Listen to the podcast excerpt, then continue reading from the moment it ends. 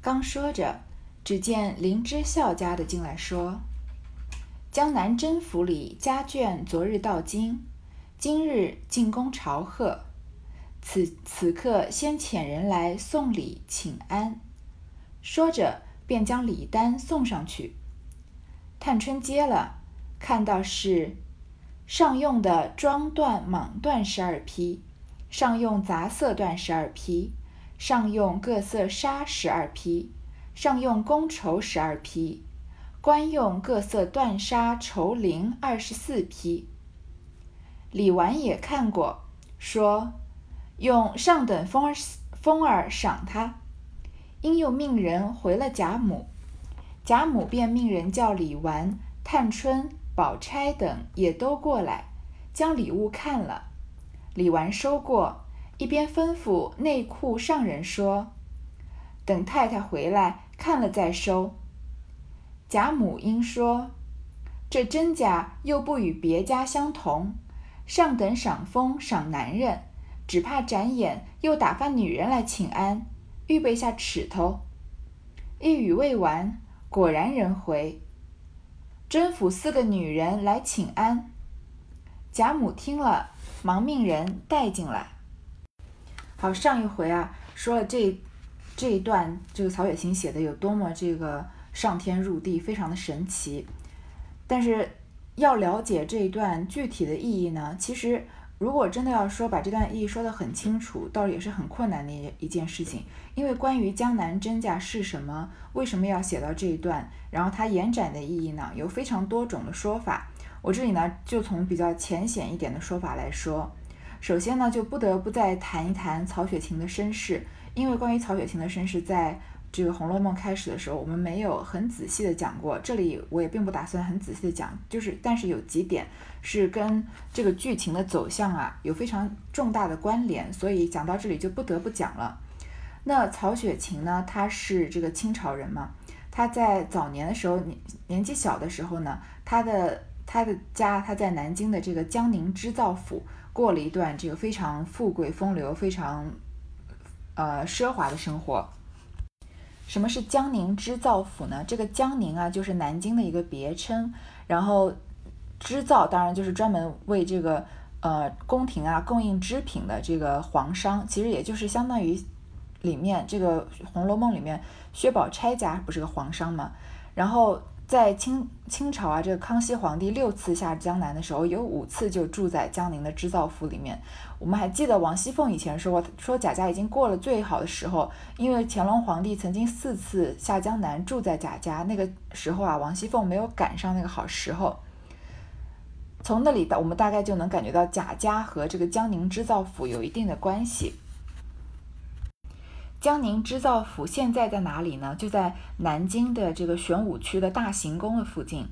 其实你仔细想想看，大行宫这个名字啊，这个称呼其实就是来自于康熙和乾隆两个皇帝在这里住过而得名的。因为皇帝住的地方我们一般称为宫，那皇帝出行住的地方我们就叫它行宫了。所以这个大行宫啊，其实就是啊曾经的这个江宁织造府是皇帝曾经这个临幸过的地方。那曹雪芹呢，就在康熙五十年的时候就诞生在这个江宁织造府里面。曹雪芹的这个曾曾曾祖父啊，名字叫做曹玺，是上面一个耳，下面一个玉。曾经他的曾用名叫曹耳玉啊，后来呃皇帝把这个名字耳和玉连起来写，就给他改了名叫曹玺。他曾经就任过江南织造。那他的曾祖母呢，曾经做过康熙皇帝的保姆。然后到他的祖父这一辈这一辈，曹寅呢，做过康熙皇帝的伴读和御前侍卫侍卫。后来呢，也担任了江宁织造，而且还兼任啊两淮巡盐监监察御史。你看这是不是林黛玉父亲的这个职位？非常的受康熙皇帝的宠爱啊。但是到了雍正皇帝继位以后呢，曹家就因为亏空获罪被抄家了。那曹雪芹也就随着家人啊迁回了北京的老宅。后来就过了一段很贫困潦倒的生活，靠这个卖字画和朋友救济为生。然后经历了生活这样重大的转折呢。曹雪芹就感受到世态的炎凉，然后对于这个社会啊有了更清醒、更深刻的认识，所以然后就经根根据结合他个人的经历啊，然后写出了这个非常伟大的作品，就是《红楼梦》了。那我们为什么要在这里突然转来说一说曹雪芹的经历呢？为什么要特地着重来说江宁织造呢？我们首先来看啊，这个呃江南的甄家来来京啊，来朝贺，送贾家的礼物是什么？装缎、蟒缎、杂色缎、各色纱、宫绸缎，这个各官用各色缎纱绸绫，对吧？十二批，二十四批这样，全都是跟与这个纺织物，所以这里就已经说出甄家是什么？甄家就是一个皇商，为皇家提供织造物的这个皇商了。其实甄家就是江宁这个织造府了。然后呢，呃，我们暂时先不往深处说，后面再回会再回来提。然后李纨看过呢，就说要用上等的这个封赏来赏来送礼的人，然后又命人啊回贾母，贾母啊让李纨、探春、宝钗现在三个管家的人一起来看。李纨就说啊，说等太太回来看了再收，要等王夫人来看。贾母就说呢，这个甄家不跟别家相同，可能过一会儿啊，会再打发这个女人来请安的，就让人预备下尺头，尺头就是布头啊。然后果然一个一句话没说完啊，甄府真的有四个女人来请安了。那贾母呢，就赶快命人要把他们带进来。那四个人都是四十往上的年纪，穿戴之物。皆比主子不甚差别，请安问好毕，贾母命拿了四个脚踏来，他四人谢了座，待宝钗等坐了，方都坐下。贾母便问：多早晚进京的？四人忙起身回说：昨日进的京，今日太太带了姑娘进宫请安去了，故令女人们来请安，问候姑娘们。贾母笑问道：“这些年没进京，也不想到今年来。”四人也都笑回道：“正是，今年是奉旨进京的。”贾母问道：“家眷都来了？”四人回说：“老太太和哥儿两位小姐，并别位太太都没来，就只太太带了三姑娘来了。”贾母道。有人家没有？四人道：“尚没有。”贾母笑道：“你们大姑娘和二姑娘这两家都和我们家甚好。”四人笑道：“正是，每年姑娘们有信回去说，全亏府上照看。”贾母笑道：“什么照看？原是世交，又是老亲，原应当的。你们二姑娘更好。”更不自尊自大，所以我们才走得亲密。四人笑道：“这是老太太过谦了。”这四个人讲的话，每一句都大有来头。这四个人呢，年纪都挺大的了，但是他穿戴呢，都跟主子不甚差别。所以，首先他们不是主人，第二呢，他们是等级非常高的仆人。然后他们请安问好以后啊，贾母就命拿脚踏来，因为像仆人辈的都不可能跟贾母这个同。同样的这个规格做的，贾母就问他们啊，多早晚进京的？你看他们这四个人啊，因为是仆人，所以他们方都坐下，才刚刚坐下。贾母一问问题，这四个人就要忙起身回。所以《红楼梦》的这些细节啊，永远都给我们很多的惊喜啊。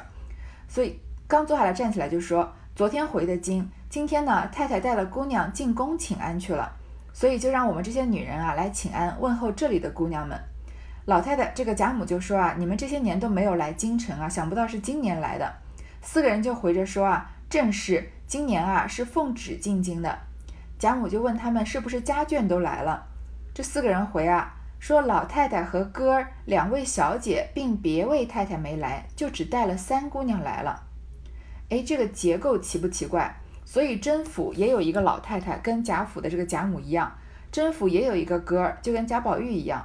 甄府呢也有两位小姐，其实也有三位小姐了，两个没来嘛，老太太带了三姑娘来了，就跟贾府一样啊，银叹息嘛，三位小姐嘛，所以甄府的这个呃晚辈的结构，甚至是长辈的结构，都跟贾府一模一样的。从这里我们就已经起了一些疑心了。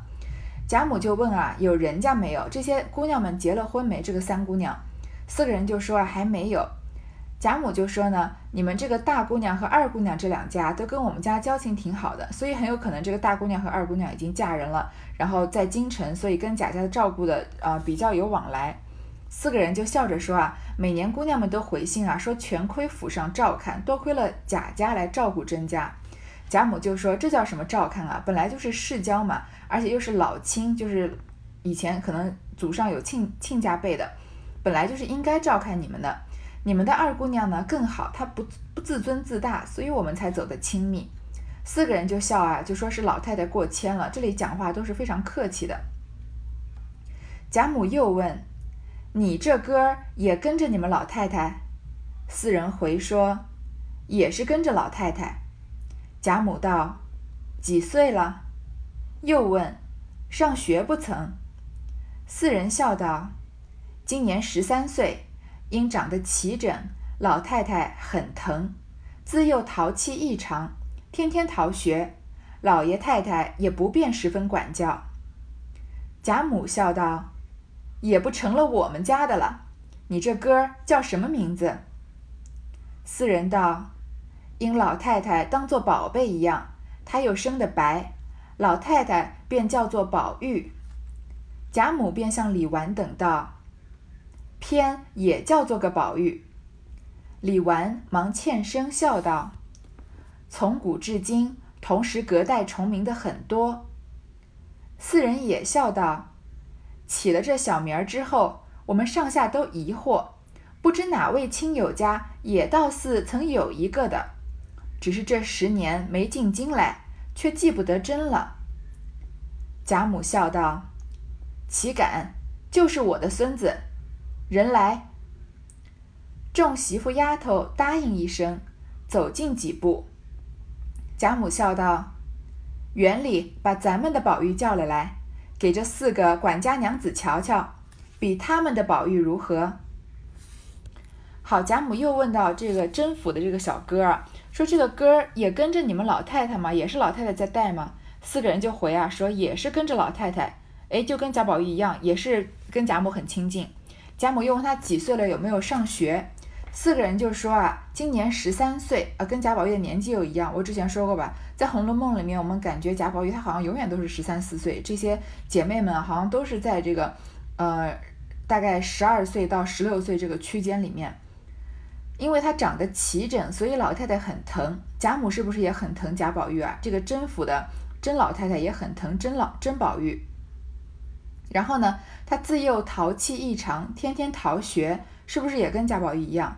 那老爷太太也不便十分管教，是不是也跟贾宝玉一样？贾政一管贾宝玉管得紧了，把他打一顿，这个呃贾母不就是要戳心窝子去把给这个贾政好一顿管教，所以不可能十分的管教他。所以到这里啊，这个甄府的这个小哥啊，跟贾宝玉啊，从年纪啊、性格啊都非常的相似，然后甄府的结构呢，也跟贾府的结构很相似。贾母说啊，这不成了我们家的了吗？这不就跟我们家的宝玉很像吗？这哥叫什么名字啊？这四个人说啊，因为老太太把他当宝贝一样，他又生的白，所以老太太就叫他宝玉。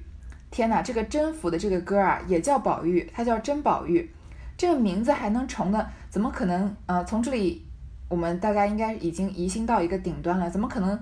嗯。家庭人口结构一样，性格一样，连小名都一样。宝玉这个名字是这么好起的吗？起到重名的吗？你看贾府的贾宝玉是因为出生的时候衔了一一个宝玉，所以他们叫他宝玉。那甄府的甄宝玉呢，就是因为老太太当宝贝又生的白，所以叫宝玉。怎么可能有这么巧的事情？这里就让我们想到很前面的时候，他们说这个铁槛寺和馒头庵啊。就说馒头庵是因为馒头做的好吃，所以叫馒头庵，但是其实还有深层的意思在里面，对吗？所以到这里，我们即使是傻子也看得出来，曹雪芹是在写一种对比了。那这个对比是什么呢？而且这里啊，贾母已经说啊，跟李纨说，偏偏也叫宝玉，李纨就赶快欠身起来，稍微欠着身回啊，说从古到今啊，同时隔代重名的也多。好，隔代重名的多啊，但是这两个宝玉是一样年纪啊，也是重名的，已经很巧了。甄家的这四个人就说啊，起了这个小名啊，我们也都很疑惑，不知道是哪位亲友家，好像也有一个哥叫宝玉的。但是这十几年啊，他们都没有进京城，因为他们都在江南，所以记不得真了。贾母就说啊，就是我的孙子。然后呢，就叫一些丫头媳妇去大观园里面把贾宝玉叫过来，给甄府的这四个管家娘子瞧一瞧，看比他们的宝玉如何。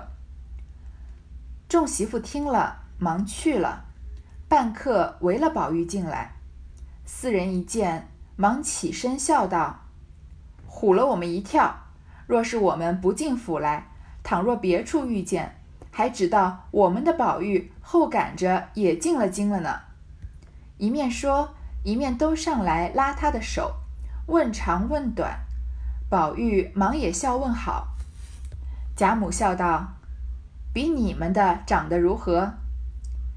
李纨等笑道：“四位妈妈才一说，可知是模样相信了。”贾母笑道：“哪有这样巧事？大家子孩子们在养的娇嫩。”除了脸上有残疾，十分黑丑的，大概看去都一样的齐整，这也没有什么怪处。四人笑道：“如今看来，模样是一样，据老太太说，淘气也一样。我们看来，这位哥儿性情却比我们的好些。”贾母忙问：“怎见得？”四人笑道：“方才我们拉哥的手说话便知。”我们那一个只说我们糊涂，慢说拉手，他的东西我们略动一动也不依，所使唤的人都是女孩子们。这些媳妇儿啊，就把贾宝玉叫过来。他一过来呢，这些甄府的人啊，就看到宝玉，说吓了我们一跳。如果不是我们进贾府，在别的地方看到贾宝玉啊，我还以为是我们甄家的这个甄宝玉也跟着我们进京了呢。可见甄宝玉跟贾宝玉的长相也一模一样。然后贾母就笑着问这些人说：“长得怎么样啊？跟跟你们的甄府的宝玉比怎么样啊？”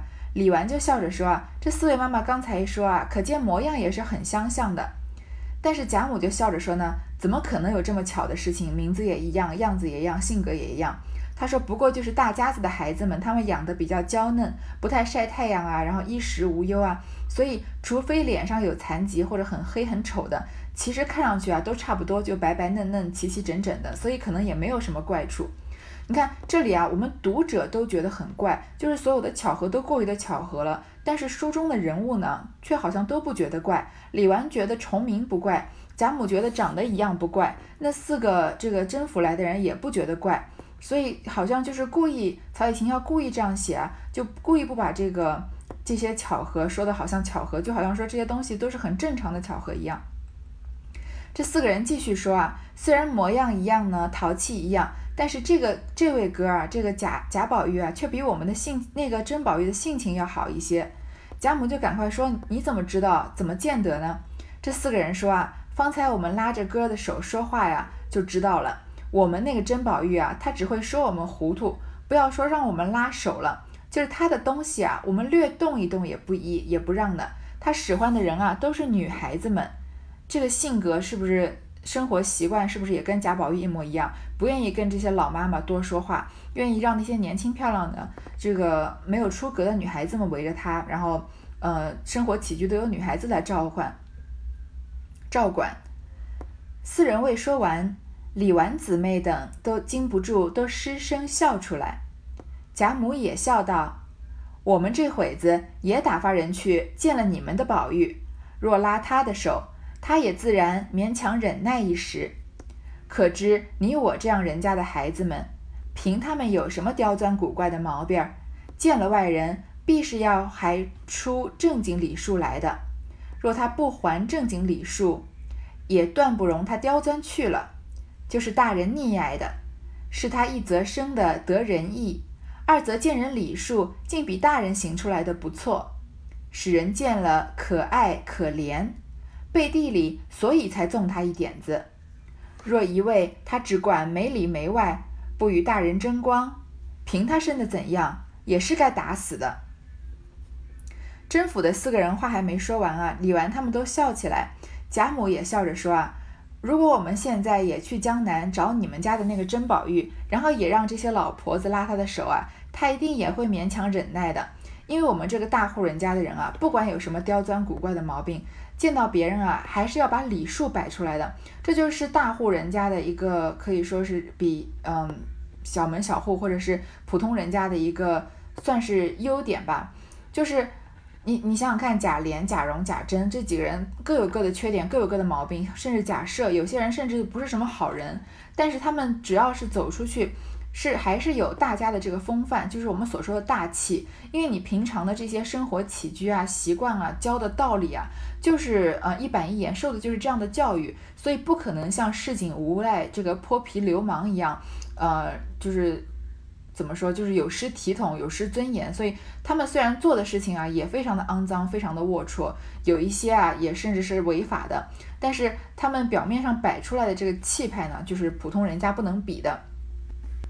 所以贾母在这里就是说啊，如果他们连正经礼数都不知道怎么遵守的话，那我们也不可能纵容他的这些小性子了。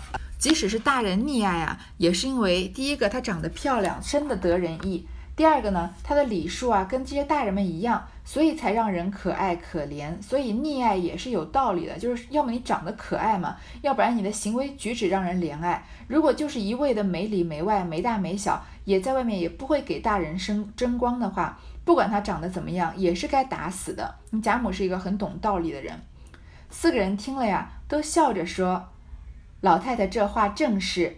虽然我们宝玉淘气古怪，有时见了人客，规矩礼数更比大人有礼，所以无人见了不爱，只说为什么还打他。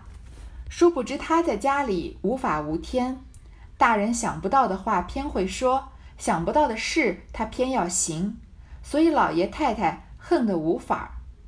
就是弄性，也是小孩子的常情；胡乱花费，这也是公子哥的常情；怕上学，也是小孩子的常情，都还治得过来。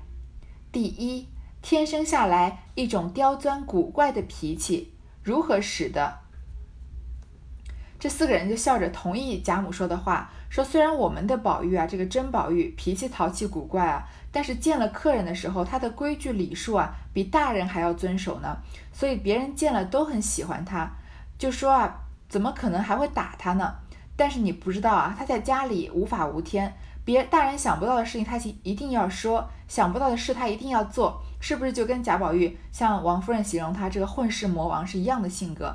所以老爷太太恨得没有办法，即使是弄性啊，都是小孩子的常情；花钱啊，也是公子哥的常情；不愿意上学呢，也是小孩子的性情，都能治。但是呢，他天生下来这个刁钻古怪的脾气啊，如何使得？是不是跟贾宝玉一样，也是弄性，也是胡乱花费，连没有什么金钱概念，也是怕上学，也是有一种刁钻古怪的脾气，是不是都跟贾宝玉一样？一语未了，人回。太太回来了，王夫人进来问过安，他四人请了安，大概说了两句，贾母便命歇歇去。王夫人轻捧过茶，方退出。四人告辞了贾母，便往王夫人处来，说了一会家务，打发他们回去，不必细说。这里贾母喜的，逢人便告诉，也有一个宝玉，也却一般刑警。众人都谓天下之大，世患之多，同名者也甚多。祖母溺爱孙者，也古今所有常事耳，不是什么憾事，故皆不介意。读宝玉是个迂阔呆公子的性情，自为是那四人承悦贾母之词。后至恒无院去看湘云病去，史湘云说他：“你放心闹吧，先是单丝不成线。”独树不成林，如今有了个对子，闹急了，再打狠了，你逃走到南京找那一个去。宝玉道：“哪里的谎话你也信了？偏又有个宝玉了。”湘云道：“怎么列国有个蔺相如，汉朝又有个司马相如呢？”宝玉笑道：“这也罢了，偏又模样也一样，这是没有的事。”湘云道：“怎么匡人看见孔子，只当是养虎呢？”宝玉笑道：“孔子养虎虽同貌，却不同名。令与司马虽同名，而又不同貌，偏我和他就两样俱同不成？”湘云没了话答对，应笑道：“你只会胡搅，我也不和你分证，有也罢，没也罢，与我无干。”说着便睡下了。贾母这边啊，开心的到处找人说啊，甄府也有一个宝玉，也跟宝玉性格什么的都一样。大家都以为呢，觉得天下之大，仕宦人家很多，同名的人也很多，那祖母溺爱孙子的事情也很常有，所以觉得这些巧合都不是什么巧合。这就是我们读者想不通的一个一点。除了我们读者想不通呢，在《红楼梦》里面也有一个人想不通，就是当事人贾宝玉。他是说他是个迂阔呆公子的性情，他就觉得甄府的那四个人啊，肯定是顺着贾母的话说的，哪有这么巧的事情啊？说长得也像我，性格也像我，名字也跟我一样。然后他去恒芜院呢，因为湘云不是住在恒芜院吗？看史湘云的病，史湘云就不同意贾贾宝玉的这些疑心啊，说一之前啊说单丝不成线，独树不成林，是你只有单打独斗的，没有这个同伴。现在有个对子了，你要是闹急了再打狠了。你就跑到南京去找那个甄宝玉算了。贾宝玉就说呢，这个谎话你也要信？怎么可能就又有个宝玉呢？那湘云就说，那为什么列国有个蔺相如，汉朝又有个司马相如呢？蔺相如我们比较熟悉啊，他的故事一般很多都是体会体现他这个智慧和谋略。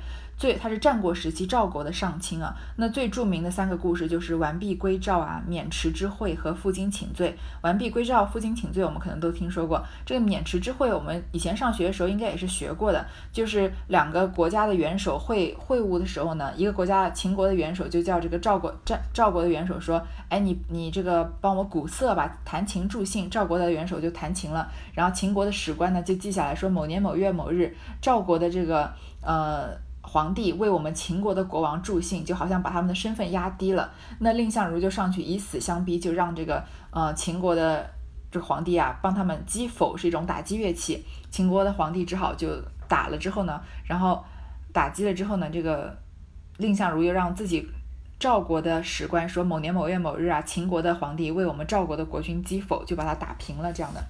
所以蔺相如就是一个很有智慧、很有谋略的人。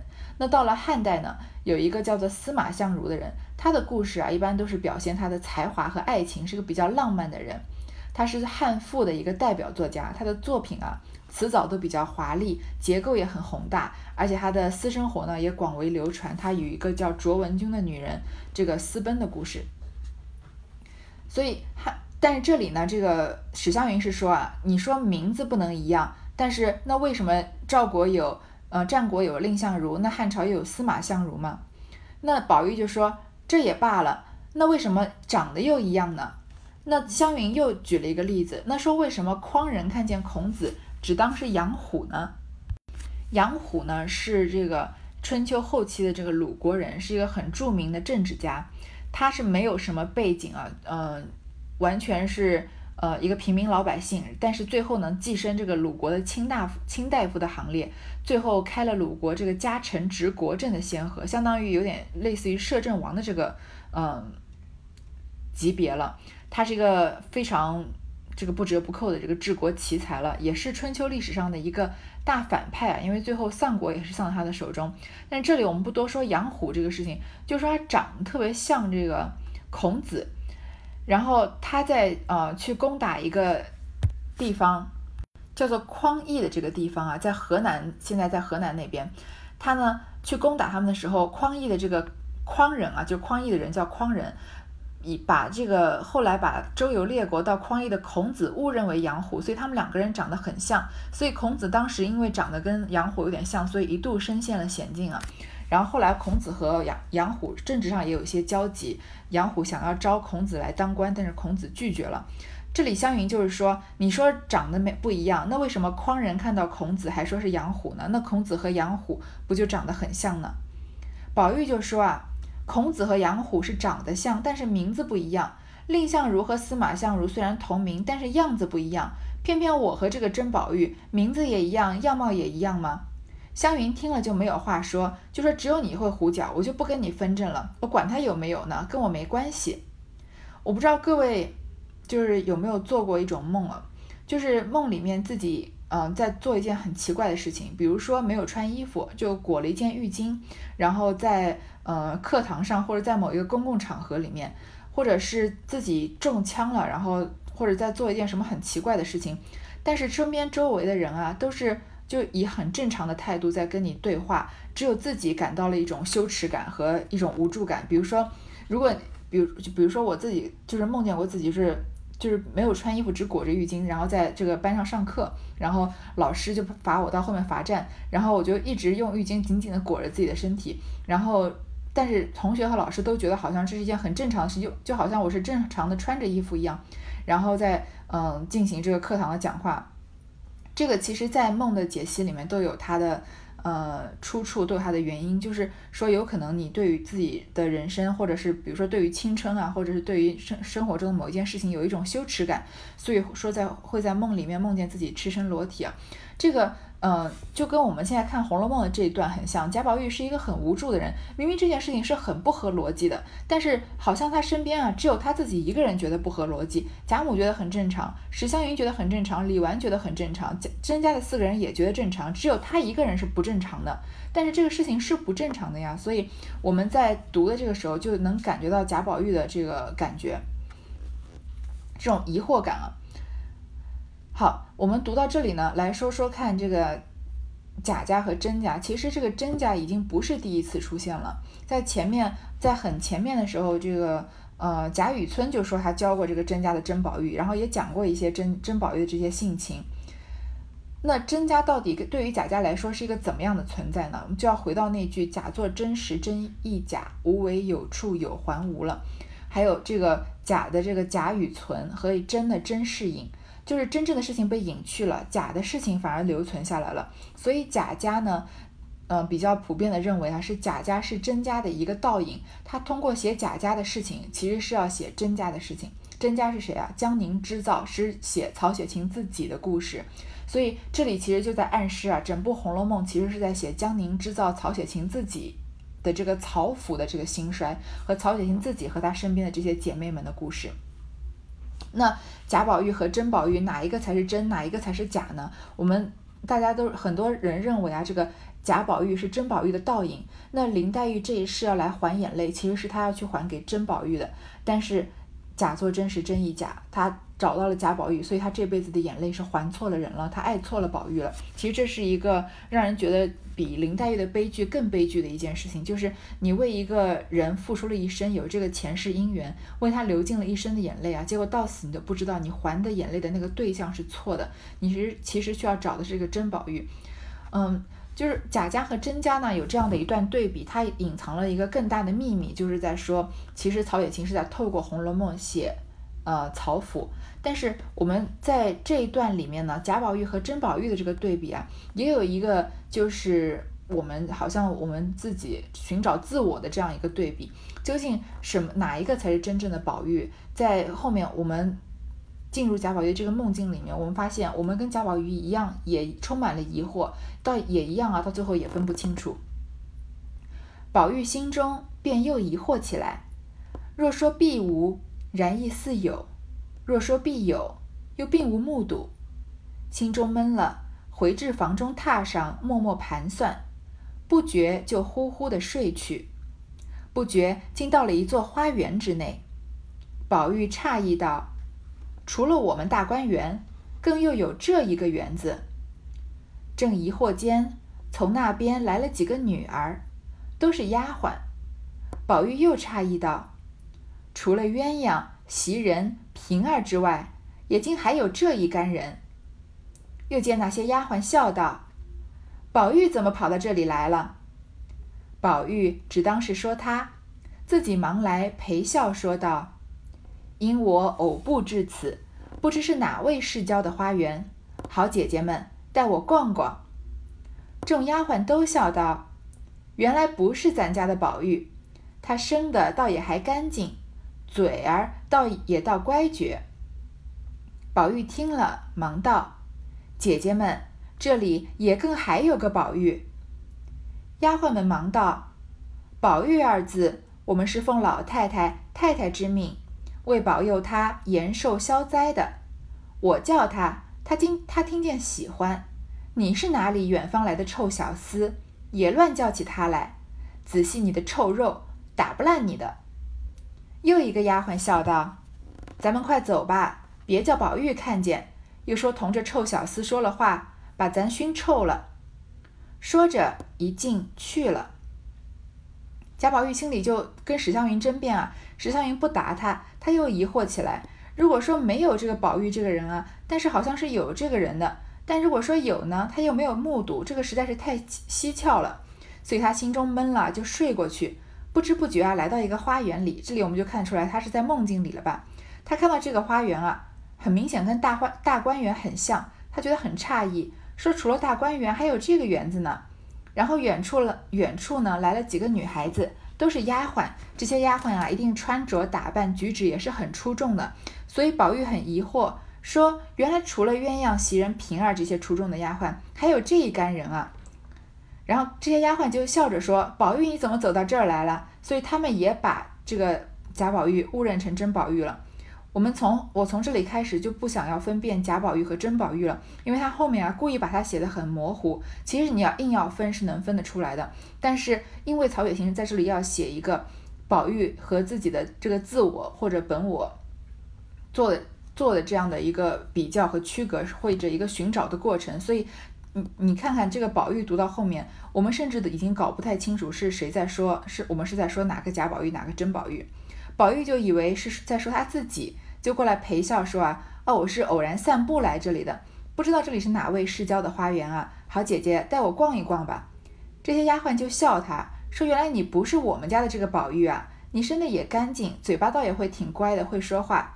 宝玉听了，就赶快说：“姐姐，这里还有一个宝玉呢。”这些丫鬟就说：“宝玉这两个字啊，我们本来是奉这个老太太太太的命，保佑他延寿消灾的。这个前面也讲过，贾宝玉的名字也是，就是有一些呃，这个是坠儿的妈妈吧，在坠儿被赶走的时候说，你看你们也能叫宝玉的名讳。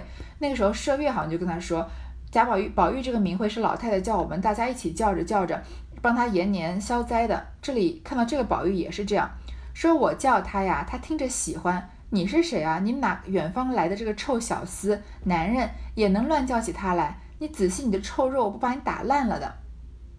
另外一个丫鬟就笑着劝这个丫鬟说啊，我们赶快走吧。如果看到宝玉，如果宝玉看到我们跟这个小厮说话，就会说把我们也熏臭了。然后呢，就也一进去了。这是不是也跟贾宝玉的习惯一样，就是不喜欢跟男人多说话？因为女人是水做的骨肉，男人是泥做的骨肉嘛。这里宝玉就纳闷啊，他们居然说他是臭小厮，跟他说话也会熏臭了。宝玉就说啊，想说从来没有人如此荼毒我，他们如何更这样？真亦有我这样一个人不成？一面想，一面顺步早到了一所院内。宝玉又诧异道：“除了怡红院，也更还有这么一个院落。”忽上了台基，进入屋内。只见榻上有一个人卧着，那边有几个女孩做针线，也有嬉笑玩耍的。只见榻上那个少年叹了一声，一个丫鬟笑问道：“宝玉，你不睡又叹什么？想必为你妹妹病了，你又胡愁乱恨呢。”宝玉听说，心下也便吃惊。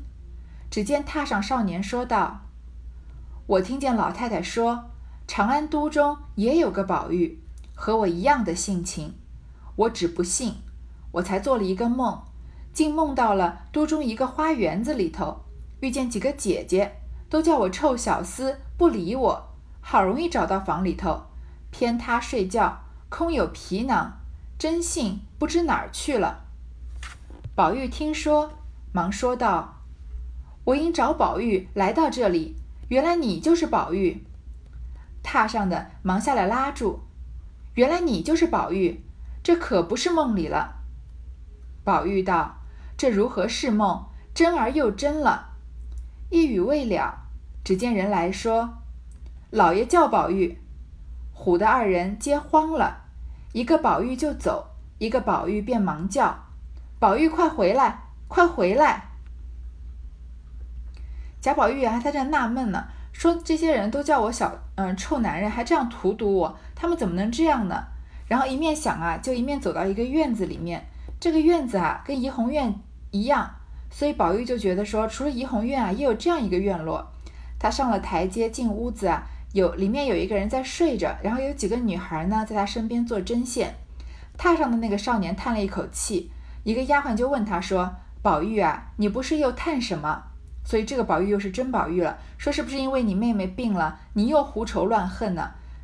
你看是不是跟贾宝玉一样？他有一个林妹妹，也常常生病。这个甄宝玉也有一个妹妹，甄宝玉也在为她担心。然后这里呢，宝玉听说啊，心里也吃惊。他就听到这个榻上的少年说啊，我听见老太太说啊，长安都中也有一个宝玉，跟我性情一样。我是不信的，但是我刚刚做了一个梦，梦见我在这个花园里面遇到几个姐姐，她们叫我臭小厮都不理我。好不容易到房里面啊。偏偏那个宝玉在睡觉，只有皮囊真信不知道哪儿去了。你看这个是不是写的非常的魔幻，非常的超现实？我们简短简短的来说，贾宝玉做了一个梦，梦见自己在甄府碰到了一群丫鬟们，叫他臭小厮，然后自己走到了甄府的怡红院里面，看到了榻上的少年甄宝玉，在他的梦里跟甄宝玉的丫鬟说。我甄宝玉啊，做了一个梦，梦见我去了贾府，然后遇见了贾府的丫鬟。那些贾府的丫鬟叫我臭小厮，然后不跟我说话。然后贾府的那个贾宝玉在榻上睡觉，是不是一环套一环？所以我现在，我们现在看到这个，嗯，就是一个很著名的电影，就是梦有很多层的那个。哦，我我不太记得叫《盗梦空间》，对吧？你看那个梦有很多层，我们当时觉得这个编剧啊太牛了，居然能想到这么深层，就是你到后面的感觉智商已经跟不太上了。但是三百年前曹雪芹就已经写过了类似的剧情，他就你看他的梦有这么多的层，然后你到你在梦里梦见的那个人梦见了现实里的你，是就是一个真的是，我觉得文学这个《红楼梦》的伟大就在这里体现的淋漓尽致。他的这种这种手法已经已经甚至有一种科幻小说的这种手法了，而且他写到后面就是真的真假掺杂。你看，我们他写到这里，这个宝玉说，那个宝玉说，我们真的如果不仔细的想，你真的不知道哪个是哪个宝玉。现在贾宝玉听说呢，就说啊，我是找宝玉来的，你就是宝玉嘛，就就是自己跟自己的一个这样的对话。然后榻上的那个就赶快拉他说，原来你是宝玉啊，看来这不是梦里了。然后贾这个宝玉就说：“这哪是梦呢？就真而又真了。”一会儿呢，突然有人说：“老爷叫宝玉。”就是这个贾政来叫宝玉了，吓得两个宝玉都慌了，因为他们都怕自己的父亲。然后呢，一个宝玉就走，一个宝玉便忙叫：“你现在还能分得出来哪个宝玉贾是贾宝玉还是甄宝玉在走？是贾宝玉还是甄宝玉在叫吗？”另一个宝玉在叫啊，说：“宝玉快回来！”你看到这里，我们头都昏了。到底哪一个是贾宝玉，哪一个是甄宝玉啊？袭人在旁听他梦中自唤，忙推醒他，笑问道：“宝玉在哪里？”此时宝玉虽醒，神意尚恍惚，因向门外指说：“才出去了。”袭人笑道：“那是你梦迷了，你揉眼细瞧，是镜子里照的你影儿。”宝玉向前瞧了一瞧，原是那嵌的大镜对面相照，自己也笑了。早有人捧过数鱼茶卤来，漱了口，麝月道：“怪道老太太常嘱咐说，小人屋里不可多有镜子，小人魂不全，有镜子照多了，睡觉惊恐做胡梦。如今倒在大镜子里安了一张床，有时放下镜套还好。”往前去，天热困倦不定，哪里想得到放它？比如方才就忘了，自然是先躺下照着影儿玩的，一时合上眼，自然是胡梦颠倒，不然如何得看着自己叫着自己的名字？不如明儿挪进床来是正经。一语未了，只见王夫人遣人来叫宝玉，不知有何话说。这个宝玉。在梦里梦到了宝玉，然后一个宝玉在叫，说：“宝玉快回来！”在现实生活中呢，在贾府里面，就是袭人听到贾宝玉在梦里叫自己的名字呀，然后就推醒他，笑着问他说：“宝玉在哪儿啊？”宝这个时候贾宝玉才刚刚醒，神志还恍惚，就说刚刚出去了。袭人就说：“啊，你梦迷了，你把眼睛揉一揉，仔细看一看，那个是你镜子里的影子。贾宝玉就向前瞧一瞧啊，果然是嵌着这个大镜对面相照。怡红院这面大镜子我们也很熟悉了，他自己也笑了。然后碰过漱过口之后呢，麝月就说啊，怪不得老太太常常说，小孩子屋里不应该有很多镜子，因为小人魂不全，所以镜子照多了呢，你睡前最后一眼看到的是自己的样子，就会惊恐做胡梦。现在呢，我们在这个镜子里面啊，安了一张那边安了一张床，所以镜套放下来看不到镜子里的倒影还好。现在呢，天气困倦不定，有时候想不到把镜套放下来，刚刚就忘了，一定是啊看着自己的影子玩着睡着，然后这个影自己的影像呢就在自己的脑海里面，所以做梦又梦到自己了，一定是这样，这个自己叫自己才会自己叫自己的名字的，不如明天把床挪进来是正经。说完呢，王夫人叫人来前找宝玉，这个五十六回啊就结束在这里了。五十六回在我看来是《红楼梦》写的非常非常精彩的一回，甚至在我自己内心中排名是第一了。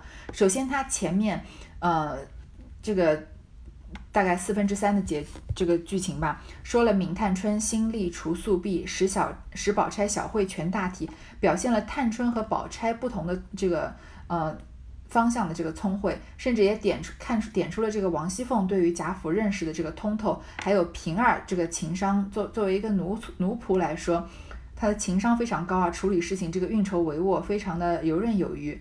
然后后半部分呢，又突然以跳出这个现实生活中这些管家的琐碎的，呃，很现实的呃这些管理的方法，开始突然。进入了一个超现实的时代，开始写了贾宝玉跟这个梦里的甄宝玉，还有这个京城的贾家跟江南的甄家这样的一些对比，揭示出了《红楼梦》里面一些很大的秘密，然后同时也表现这个贾宝玉在在少年时期对于自我的这种迷茫，还有嗯分有时候可能分不清楚自己是谁，还有寻找自我的这样一个过程，是这个《红楼梦》里面非常经典的一一回了，我觉得值得反复的读，反复的听了。